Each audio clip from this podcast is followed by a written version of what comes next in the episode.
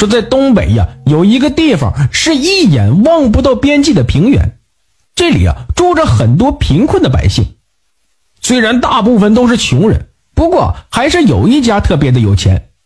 这里附近的耕地啊都是他家的，他用高租金把地租给穷人种，而自己却什么都不用干，就能赚到大把的银子了。而这个老财主啊，并没有因此而感激穷人，而是特别的坏。这方圆一带的穷人们都被他给欺负坏了。这一年，村里的一户穷人家生了个女儿，取名呢叫红莲。这以前呢，穷人家的孩子由于营养不良，都是黑不出溜的、干干巴巴的。可是这个红莲呢，却是个例外。她从小就长得特别漂亮，而且聪明伶俐。在红莲出生的同一天。村里的另一户穷人家生了个男孩，叫铁柱。为啥叫铁柱呢？因为这个孩子出生的时候身体就特别的瘦弱，家里人为了好养活，所以呀就给他取名叫铁柱。在那个年月，孩子们可不像现在，这走到哪儿都有大人看着。年幼的孩子们呢，就已经满村的跑着玩了，根本就不用大人们管。红莲和铁柱啊，两家是邻居。这俩孩子又是同年同月同日生的，所以从小啊，两个人就经常在一起玩。转眼间十多年过去了，红莲和铁柱啊，都从一个无知的孩子变成了情窦初开的少男少女。两小无猜，日久生情，这个词语用在他们身上再合适不过了。这双方的家长啊，见两个孩子呢如此投缘，也就给俩人呢定下了亲事。长大后的铁柱啊，并没有像他的名字那样，依然呢是个瘦弱的青年，长相啊也极其普通。不过他非常的老实，也许啊这就是红莲喜欢他的原因吧。反观红莲，这变化可就大了，皮肤比小时候更白了，这身材呀也长得凹凸有致，一双水汪汪的大眼睛，更让所有的男人看了都无法抗拒。这村里很多的小伙子都非常嫉妒铁柱。都说这一朵鲜花啊，插在了牛粪上。这眼看着红莲和铁柱的婚礼就要举行了，两家人呢都非常的开心，开始为操办婚礼忙碌起来。可就在这个时候，一个人却着急了，他就是村里的老财主。原来他早就惦记上了红莲的美色了，一听红莲要嫁人了，这怎能不急呀？于是老财主就连夜派管家。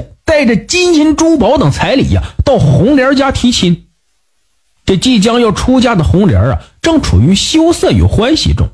突然间，老财主来提亲，这气得他把管家送来的彩礼呀，直接给扔出了门外。这红莲的心中早已认定了铁柱，老财主公然来提亲，这明显是挑战了他的底线。红莲虽然是女儿身，不过脾气却很火爆。要是换到现代啊，那就是一个女汉子。这管家灰溜溜的被红莲给赶走了。回去后啊，就添油加醋的向老财主禀报说：“那红莲那小娘们不识好歹，你说拒绝婚事就拉倒呗，还骂你是老色鬼。”老财主一听就来劲了，立马就派出了家里的打手到红莲家把她绑了过来。色迷心窍的老财主。当晚就想强行把红莲给霸占。老财主吩咐手下把红莲绑到自己的房间，随后啊，他迫不及待的进屋了。看到被绑着的红莲，老财主兽性大发，直接就扑了上去，一顿乱摸乱亲。这此时啊，红莲却笑着说道：“你这么绑着我，怎么能成了好事啊？”老财主一听大喜呀。以为红莲这是顺从了，就把绑住红莲的绳子松开了。可就当绳子松开的那一刻，红莲抄起凳子就向老财主砸了过去。老财主躲闪不及，这一凳子结结实实的砸在了他的腰上。老财主倒地，立马大叫。打手们听到了老财主的求救声，立马就冲了进来。红莲见打手进来，便随便抄起桌子上的茶碗、茶杯向他们扔了过去。可是红莲啊，毕竟是个女子，面对众多人高马大的打手啊，最终还是被制服了。此时，老财主被下人扶了起来。老财主已经被气得脸色发青。一向在村子里横行霸道的他，这哪吃过这亏呀？他命令手下把红莲给吊起来，用鞭子一顿毒打。当老财主出完气后，红莲已经停止了呼吸。与此同时，红莲的父母见红莲被抓走，赶紧到了铁柱家里商议。这两家呀，本来就是穷人，没钱没势的。面对老财主抢人，他们根本没有一丝反抗的能力。此时聚在一起，正为红莲的事闹心呢。这时，老财主派人过来告诉他们去领人。他们到了财主家，才知道红莲已经死了。铁柱见状，伤心欲绝，当场就哭死了过去。两家的老人呢，只能抱着儿子和女儿的尸体回家。第二天清早。铁柱和红莲的父母，就到了县衙状告老财主的恶行。可是老财主啊，早就买通了县令，两家老人不但没有告成，还被打了一顿，赶出了县衙。